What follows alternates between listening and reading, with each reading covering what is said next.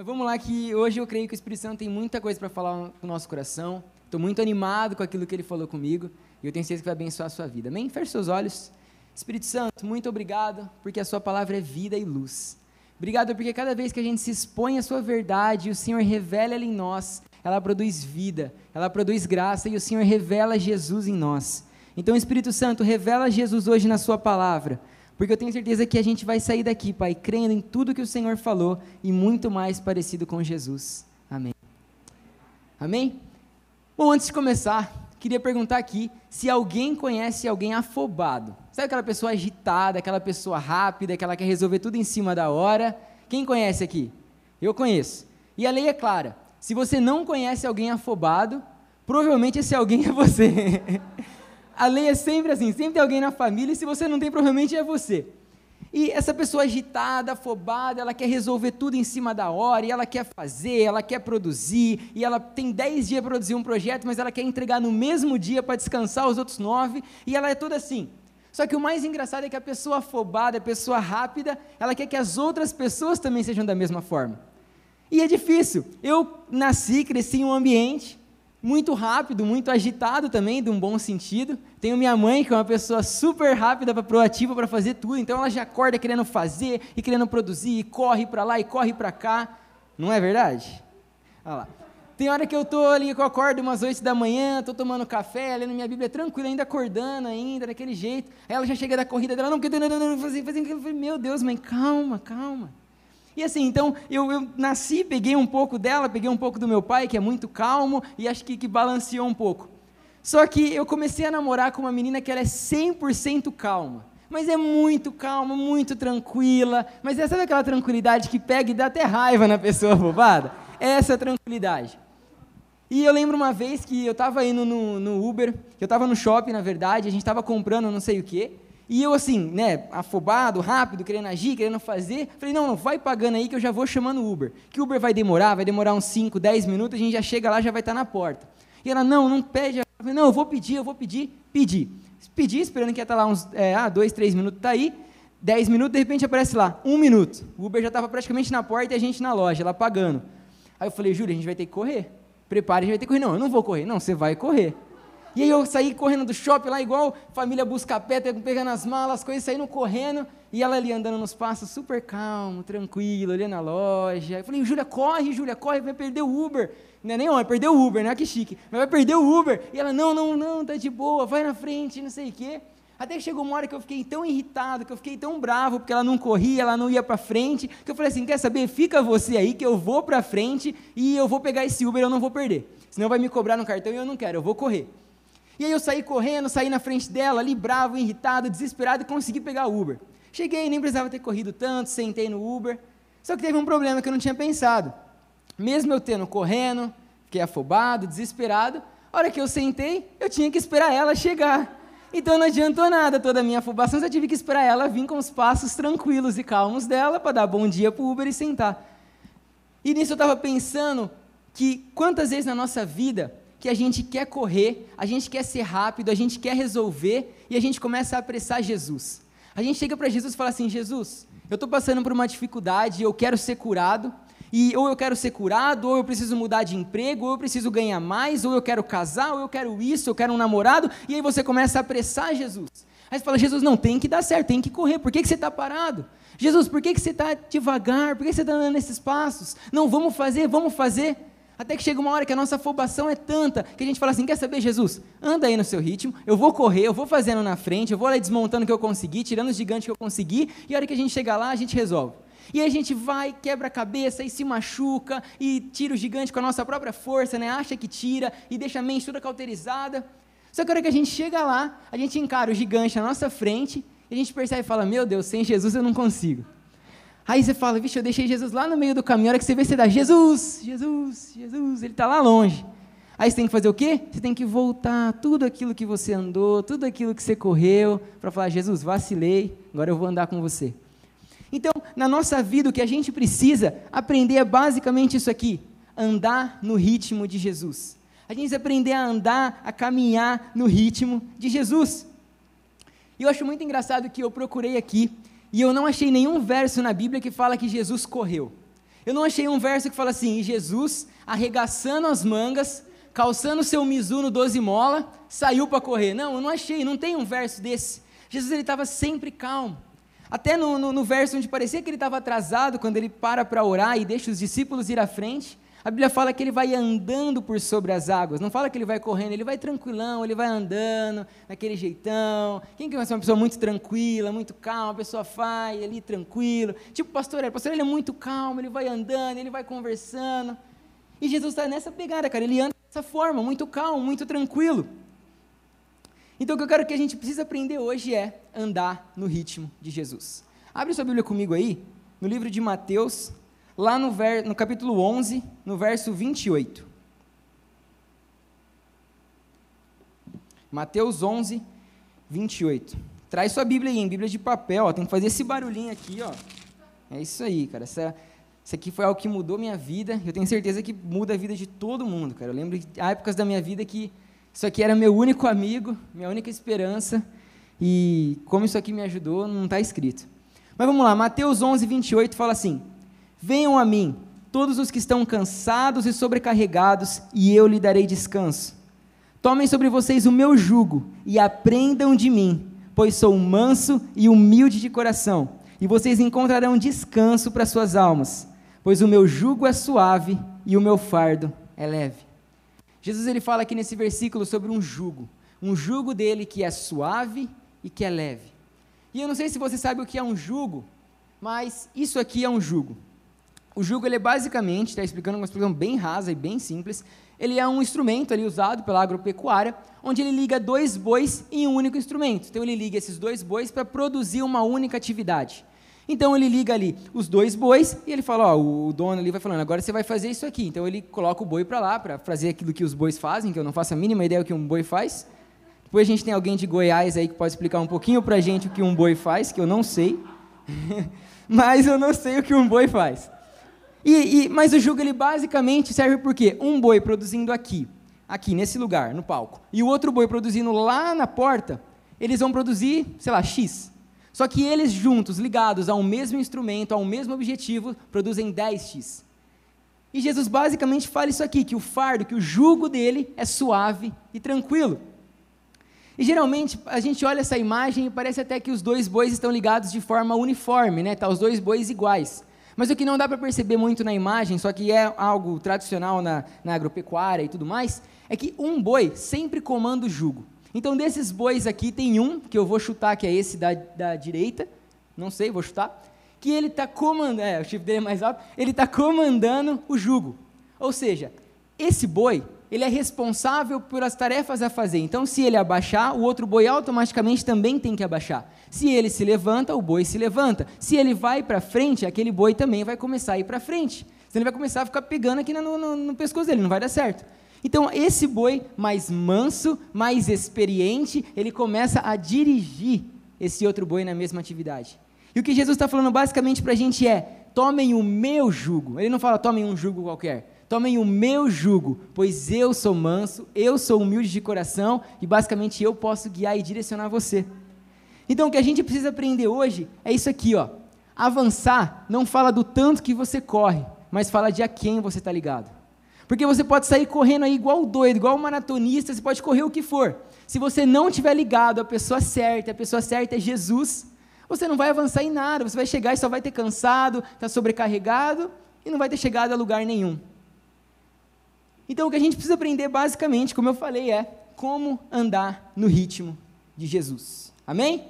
Fala um amém aí que vocês estão muito quietos, gente. Jesus. Mas essa aqui então é a pergunta do século: como andar no ritmo de Jesus? Eu separei três, dois pontos principais aqui que eu acho que vai abençoar a sua vida e você vai aprender isso. O que o Espírito Santo falou comigo foi muito real eu acredito que a gente vai conseguir passar legal aqui. O primeiro ponto é não se preocupando com aquilo que Jesus não se preocupa. É muito legal que, voltando para a imagem do boi aqui rapidamente, um boi, quando ele está ligado a outro, ele não está ligado nas patas, ele não está ligado é, na boca, porque se ele tivesse ligado na boca, como que ele ia comer? Como que esse jugo tivesse ligado na boca dele, ele não ia conseguir comer. Se o jugo tivesse ligado nas orelhas dele, ele não ia conseguir ouvir. Se tivesse na pata, ele não ia conseguir andar. Mas ele está ligado no pescoço, porque o pescoço fala de direção. Ou seja, para onde aquele boi olha, o outro tem que olhar. E é muito legal que com Jesus eu procurei, procurei e eu não achei algo onde fala que Jesus está preocupado. Não tem um versículo na Bíblia que fala assim: Jesus entrando numa crise de ansiedade porque não sabia o que fazer. Não tem algum versículo na Bíblia que fale Jesus preocupado sobre como ele ia descer da cruz depois de morrer. Não, não tem esse versículo. E o que me leva a crer que Jesus não se preocupa. E se a gente está ligado a Jesus, a gente está ligado à cabeça. Paulo fala, a gente está ligado ao cabeça que é Cristo. E estar tá ligado ao cabeça é estar tá ligado à direção, como a gente falou do pescoço, está ligado ao direcionamento de Jesus e está ligado à mentalidade de Cristo. Nós temos a mente de Cristo, você está ligado à mentalidade de Cristo. Isso é habilitação para você pensar como Cristo pensa, para sentir como Cristo sente. Amém? Jesus não está preocupado. E eu separei três coisas aqui, como eu procurei e não achei algo que Jesus estivesse preocupado, eu separei algumas que Jesus não está preocupado. E em primeiro lugar, Jesus não está preocupado com o seu passado. Cara, deixa eu te falar uma coisa. O seu passado, quando você chegou a Cristo, ele foi jogado no lago de esquecimento. Um dia que você chegou e falou assim: Jesus, eu entrego a minha vida a Ti, eu reconheço que Tu és o Senhor e Salvador da minha vida. Ele jogou o seu passado num mar do esquecimento, como fala em Miquéias. Ele acabou, o seu passado não existe mais. Amém? O seu passado foi apagado. Então por que, que muitas vezes a gente fica se pegando com coisas que a gente fez lá atrás, que a gente já se arrependeu, que já pediu perdão, que crê que Jesus perdoou, mas a gente entra na vibe do inferno de achar que, ah não, mas olha, eu fiz isso, agora eu não vou viver. Não, cara, você já foi restaurado, purificado, perdoado, justificado. Isso entra nos seus pecados antes de Cristo, mas depois, quando você chega a Cristo, agora você tem a oportunidade de sempre apresentar os seus pecados e Jesus perdoar. Você se arrepende, você confessa e Jesus vem e traz o perdão. Eu achei muito legal que eu, assim, eu nasci praticamente na igreja. Eu me converti, é, eu nem lembro da minha vida antes de Cristo. Eu não tenho aquele testemunho assim, ah, eu era isso, eu era aquilo, aí eu aceitei Jesus. Não, não tenho. E assim, isso é bom, só que eu ficava, meu Deus, eu não lembro dos meus pecados antes de Cristo, mas eu lembro muito bem dos depois de Cristo. Eu lembro do que eu cometi depois, do que eu fazia, do que eu não conseguia vencer. E agora? Sim, o Senhor libertou meu pecado do passado, mas e agora? E eu estava ali estudando, e o Espírito Santo falando comigo, e até o Rafa pregou sobre isso em uma das quartas, e ele falou que quando a gente chega a Jesus, Jesus ele é tão bom que ele perdoa o nosso pecado antes de Cristo, e agora ele está sempre disponível para perdoar os seus pecados do agora e te fazer santo como ele te fez a primeira vez. Aleluia. Aplaude Jesus, cara, isso é demais. Então não deixa que o seu passado governe a sua vida e governe a sua direção. Para andar no ritmo de Jesus, você não pode se preocupar com o seu passado, e você não pode se preocupar, opa, com o seu futuro. Jesus não está preocupado com o seu futuro. Você acha que, que Jesus, ele após te salvar, após ele libertar a sua vida, te transformar, agora ele ia pegar você e falar assim, tá bom, o que, que eu vou fazer? Fala assim, pai, ó, o Léo chegou a Jesus, ele foi, chegou a mim, na verdade, glória a mim, ele foi salvo, e agora o que, que a gente faz? Eu não planejei mais nada. E Deus fala, ah, eu só escrevi até aqui a história. Aí fala, Espírito Santo, o que, que a gente faz? Fala, ah, eu estou aqui dentro dele, mas eu não sei, que, que, qual que é o direcionamento aí? Não, não é assim. Jesus escreveu, Deus escreveu nossa história do final para o começo. A sua história já está escrita, você já está escrito, o seu destino já está feito por Jesus, você tem um propósito, você não está aqui à toa, não importa o que disseram de você, mas você não está aqui à toa, você tem um propósito. E esse propósito vai frutificar, e esse propósito não morre. Você pode ter falhado, se você se arrepende, você volta, o propósito continua ali, brilhando como sempre, pronto para você viver. Você tem um propósito. E Jesus não está preocupado com o seu futuro. Se você vai virar um mestre, vai virar um engenheiro, vai virar um pastor, um cantor, que você vai virar. Não, ele já sabe, ele mesmo já escreveu. E o que a gente precisa fazer não é ficar se preocupando ou encher o nosso coração de ansiedade a respeito do futuro, mas é deixar o nosso coração ligado ao Espírito Santo para crer descansar que ele planejou e obedecer aquilo que ele tem, obedecer ao direcionamento dele. Porque se ele tem uma rota escrita para sua vida, você vai aqui, ó, Léo, vira direita agora, vira direita, agora vira esquerda, agora eu faço isso, agora abandona isso, agora eu abandono isso, agora abandona aquela amizade, agora eu abandono aquela amizade. E você vai crescendo dia após dia, crendo que Jesus já tem o seu futuro escrito e nada pode te parar. Amém? Esse aqui, cara, é o sentido do sucesso, é a vida, essa é a verdade que muita gente paga caro para descobrir, mas é isso aqui.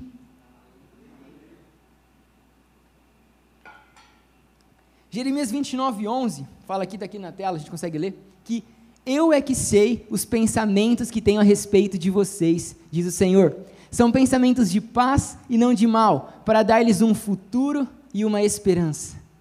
Os pensamentos de Deus para você estão escritos todos aqui. Toda vez que você estiver confuso sobre o que, que Deus quer de você, sobre o que, que Deus fez, que que, será que Deus me ama? Vai para a palavra, vai crer na palavra, crê no que está escrito, essa é a sua verdade, mas a sua verdade é até morrer, a sua verdade, você morre com ela, e você crê que Ele te ama, que Ele deu um bom futuro para você, que Ele tem pensamentos de paz e não de mal, que você é liberto, que você é curado, que você é transformado, e você começa a caminhar com essa verdade, isso vai gerando bênção, gerando fruto no seu coração. Então fala assim comigo, Jesus não está preocupado com o meu passado. Jesus não está preocupado com o meu futuro. Eu sei que é chato mandar repetir, eu também não gosto, mas é bom que, que vai decorando.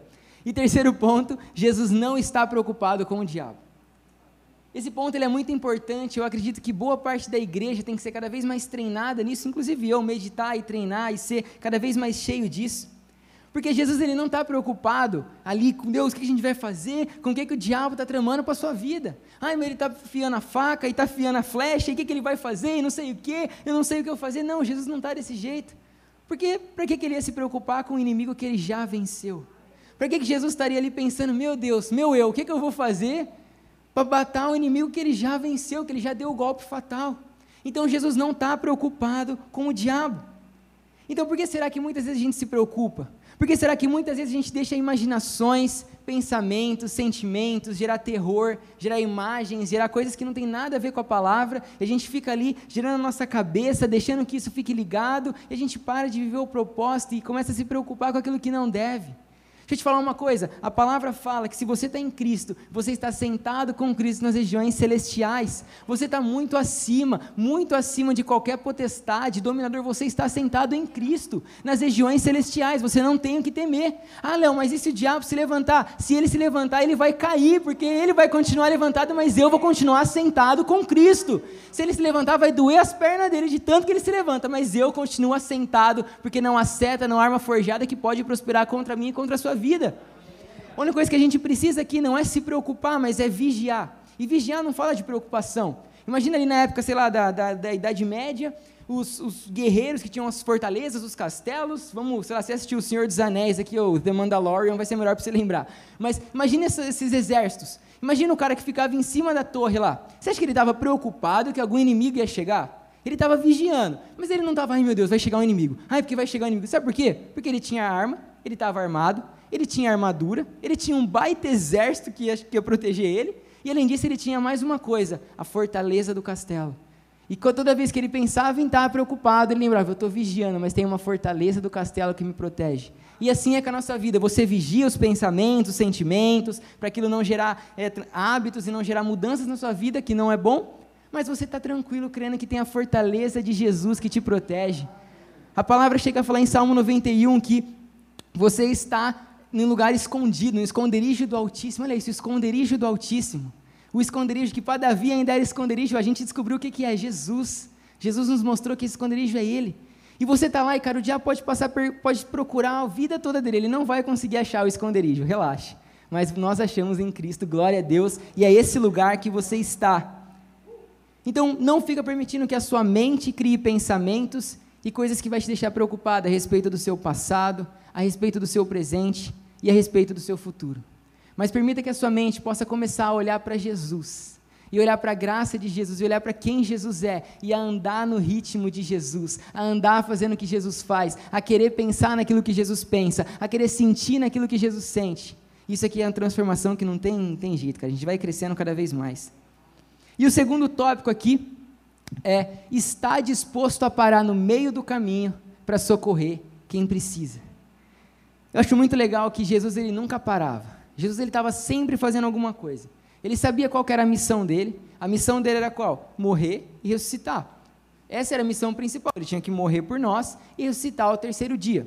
E Jesus ele não parava, ele ia lá, esse era o foco dele, ele mantinha sempre aquele foco, aquele ministério. Ele se preparou por 30 anos ali para fazer, e ele começou o ministério, foi fazendo, fazendo sem parar. Só que tinha uma hora que Jesus parava, e não era parar para comer, não era parar para, sei lá, para até descansar, ele descansava ali, mas não, não parava, ele estava sempre em conexão com o Pai. A Bíblia fala até quando a figueira chega, ele, Jesus está com fome, não sei se você conhece essa passagem, mas Jesus está com fome, e ele chega para a figueira, e ele quer um fruto, e a figueira não dá fruto, ele fala, então você nunca mais vai dar fruto também. E a figueira morre seca na hora. Jesus nem parou para esperar aquela figueira dar fruto. Por quê? Porque ele não parava, ele estava com foco no propósito dele, com foco naquilo que ele tinha. Mas ele parava em um momento, sempre que alguém precisava de socorro. Jesus sempre estava disposto a parar quando alguém precisava de socorro. O Espírito Santo sempre falava para Jesus: Ei, agora aqui, ó, esse aqui precisa de socorro, vamos lá. Aí socorria esse. Aí o outro precisava ser curado, vamos lá, cura aquele. Ó, a mulher tem um fluxo de sangue, você está curando a outra, mas vem curar ela também. Então ia lá e curava a mulher. E cara, na nossa vida, se você quer andar no ritmo de Jesus, você precisa estar disposto a parar para socorrer quem precisa. Você precisa estar disposto a parar para amar os que estão lá fora, para amar os que estão na sua casa. Eu acho muito legal que quando às vezes a gente tem uma palavra de Jesus e um, uma mensagem, um ministério, a gente, pô, um propósito, a gente quer ver isso rápido. Eu lembro que a minha vida foi assim. Um dia eu ainda vou contar aqui um pouco do meu testemunho, mas basicamente um dia que eu estava ali mal, eu estava mal e, e, pensando em sair da igreja e tudo mais, e meio que querendo me desviar, não conseguia, mas queria, mas não conseguia. E, e eu, glória a Deus, aleluia, Espírito Santo. Até que chegou um tempo que eu estava ali na sala e eu, Jesus, qual que é o meu propósito? E o diabo martelava na minha cabeça que eu não tinha propósito, que eu não tinha sentido de vida, que eu nunca ia fazer nada. E um dia Jesus respondeu esse meu propósito. Ele veio ali, foi muito sensacional e foi demais, assim, foi demais. E lembro que depois que Jesus falou isso comigo, parece que virou uma chave assim de uma hora para outra. Que naquela manhã eu estava mal, naquela tarde eu já saí querendo pregar para o mundo. Eu já saí, já, eu lembro que todo dia eu chegava da escola, isso eu tinha 13, 14 anos. Eu chegava da escola, pegava uns panfletos lá do, do antigo ministério, que eu fazia parte quando criança, pegava e saía distribuindo nas praças. Eu ia lá, evangelizava a mulher, e pregava e não sei o quê, e ficava lá pregando. E se a pessoa visse, eu já mandava a palavra para ela. E eu comecei a fazer isso, eu comecei a querer apressar Jesus também. Falei, Jesus, o Senhor me deu a visão. Eu vi, eu estou apaixonado pelo que eu vi. Então agora eu quero fazer, eu quero viver. Então vamos lá, por que, que o senhor está parado? Não, filho, mas você tem que, ó, estuda isso aqui. Não, não quero estudar isso aí, você já me deu a visão, vamos embora. E eu ficava querendo apressar Jesus e ir no ritmo e fazer, e fazer, e pensar, e procurar como que eu vou fazer para estudar em tal lugar, e pensando. Até que chegou uma hora que eu percebi que eu poderia me esforçar, me esforçar, correr, correr. O meu propósito não chegaria a lugar nenhum se eu não tivesse ligado ao jugo de Jesus. Se eu não estivesse andando de forma tranquila, de forma calma, como Ele quer. Então, pode subir. E até o momento que eu percebi isso, e eu descobri que no nosso propósito com Jesus, a gente avança, mas a gente para para ajudar outras pessoas. E eu quero ler aqui um, um, capítulo, você pode até abrir a sua Bíblia rapidamente também, para a gente encerrar. No livro de João, capítulo 11. João, capítulo 11. Vou achar o verso aqui que eu não coloquei. Aqui. João 11, verso 1 mesmo. Amém? Vou ler aqui. Havia um homem chamado Lázaro. Ele era de Betânia e do povoado de Maria e de sua irmã Marta. E aconteceu que Lázaro ficou doente. Maria, sua irmã, era a mesma que derramara perfume sobre o Senhor e lhe enxugara os pés com os cabelos. Então as irmãs de Lázaro mandaram a dizer a Jesus: Senhor, aquele a quem ama está doente. Mas, no entanto, quando ouviu falar que Lázaro estava doente, Jesus ficou mais dias aonde estava. Ah, perdão. Ao ouvir isso, Jesus disse: Essa doença não acabará em morte, é para a glória de Deus, para que o Filho de Deus seja glorificado. Por meio dela, Jesus amava Marta, a irmã dela e Lázaro. No entanto, quando ouviu falar que Lázaro estava doente, ficou mais dois dias onde estava. Depois disse a seus discípulos: Vamos voltar para a Judéia. Presta nesse versículo aqui, o versículo 8. Estes disseram: Mestre, há poucos os judeus tentaram apedrejar-te, e assim mesmo vais voltar para lá? Aleluia. Agora ficou até mais espiritual aqui a parada. Oh, aleluia. Fala até uma receita de bolo aqui que vai ser bênção. Jesus respondeu: O dia não tem 12 horas? Quem anda de dia não tropeça, pois nele não há luz. Quem anda de dia não tropeça, pois enxerga a luz. Mas quem anda de noite tropeça, pois não consegue ver a luz. Depois de dizer isso, prosseguiu dizendo: Nosso amigo Lázaro adormeceu, mas vou até lá para acordá-lo. Seus discípulos responderam: Senhor, se ele dorme, vai melhorar. Mas Jesus tinha falado da sua morte, e os seus discípulos pensaram que ele estava falando simplesmente de sono. Então Jesus lhes disse: Lázaro morreu, mas é para o bem de vocês que eu estou contente por não ter estado lá, para que vocês creiam, mas vamos até ele. Agora vai comigo lá no versículo 35, um pouco mais para baixo. Fala assim: Então, Jesus, outra vez profundamente comovido, foi até o sepulcro era uma gruta, uma pedra colocada à entrada. Tirem a pedra, disse ele. Disse Marta, irmã do morto: Senhor, ele já cheira mal, pois já faz quatro dias. Disse-lhe Jesus: Não falei que se você cresce, veria a glória de Deus? Então tiraram a pedra. Jesus olhou para cima e disse: Pai, eu te agradeço porque me ouviste. Eu sei que sempre me ouve, mas disse isso por causa do povo que está aqui, para que creia que tu me enviaste. Depois de dizer isso, Jesus bradou em alta voz: Lázaro, venha para fora. O morto saiu, com as mãos e os pés envolvidos em faixas de linho e o rosto envolto num pano. Disse Jesus: Tire suas faixas e deixam ir. E olha o 45. Muitos dos judeus que tinham vindo visitar Marta, vendo o que Jesus fizera, creram nele. Jesus estava aqui em um dos momentos mais difíceis do seu ministério, porque ele tinha pregado em boa parte do lugar, na Judéia, Samaria, em vários lugares, Jerusalém, até que chegou que os judeus queriam matar ele, ele estava chegando no fim do ministério dele aqui, e ele não podia, humanamente falando, voltar para o lugar, que ele não podia voltar para a Judéia. Só que mesmo assim, mesmo sabendo do ministério o propósito que ele tinha, ele escolhe parar o que ele estava fazendo lá e voltar e parar para ajudar Lázaro. Porque ele sabia que o poder de Deus ia se manifestar onde ele chegasse. E o Espírito Santo sempre impulsionou Jesus para encontrar pessoas que precisavam dele pelo caminho. E se a gente está ligado a Jesus, se nossa vida está ligada ao jugo de Jesus, a gente também sempre vai precisar parar para alcançar, ministrar, orar, libertar, curar pessoas que precisam no meio do caminho. Amém? E quando você anda no ritmo de Jesus, significa que quando você para, não é você que para, mas é o próprio Jesus que para. Quando você ora, não é Jesus que ora, mas é Jesus que ora por você. Quando você sorri, não é nem você sorrindo, mas é o sorriso de Jesus. Você não precisa nem ficar passando colgate, é o sorriso de Jesus que brilha em você. Aleluia. Quando você dá um abraço, é o abraço de Jesus em você. É o abraço de Jesus naquela pessoa. Então, sempre pare para ajudar quem precisa, porque assim a gente anda no ritmo de Jesus. Mas, às vezes você está aqui, pode ficar de pé. Amém. Parecia que está acabando. E às vezes você fala assim, Léo, amém. Eu entendi que eu não posso me preocupar. Eu entendi que eu tenho que andar light, no ritmo de Jesus, ser dirigido pelo Espírito Santo. Mas eu não posso ajudar alguém, porque ainda tem áreas na minha vida que ainda estão quebradas, que ainda estão precisando de ajustes, precisando de ajuda. O que, que eu faço e como que eu vou ajudar alguém se eu mesmo preciso de ajuda? Só que a palavra nos fala em diversos momentos, como Gideão, como Josué, que eles foram chamados mesmo com medo, mesmo com problemas, os discípulos foram chamados mesmo ainda sendo todo quebrado. E à medida que eles ajudavam, que eles estavam no ministério, que eles ministravam, que eles curavam, que eles pregavam, o Espírito Santo ia trabalhando na vida deles também. Então, olha essa frase aqui: você é curado quando se abre para ser usado pelo Espírito Santo para curar outras pessoas. E eu estou falando isso aqui, que é algo que eu tenho experimentado na minha vida. Essa palavra aqui também é para mim, e eu tenho experimentado isso na minha vida. Eu tenho experimentado como é você, mesmo passando por um problema, olhar para uma pessoa que está passando pelo mesmo problema e transmitir aquilo que Jesus te ensinou. Naquele momento você age em fé, você fala, Jesus, já venci, então eu vou ajudar essa pessoa a vencer. Enquanto você está ali, Deus vai cuidando das suas áreas. Enquanto você está ali pregando na sua escola, Deus está cuidando da sua família. Enquanto você está ali pregando no seu trabalho, amando pessoas, sorrindo para pessoas, pregando Jesus nos mais simples hábitos, Deus está cuidando da sua vida, está cuidando das suas finanças. Porque enquanto você está ali disposto a curar alguém, seja emocionalmente, seja sentimentalmente, da forma que for, Jesus está curando seu coração.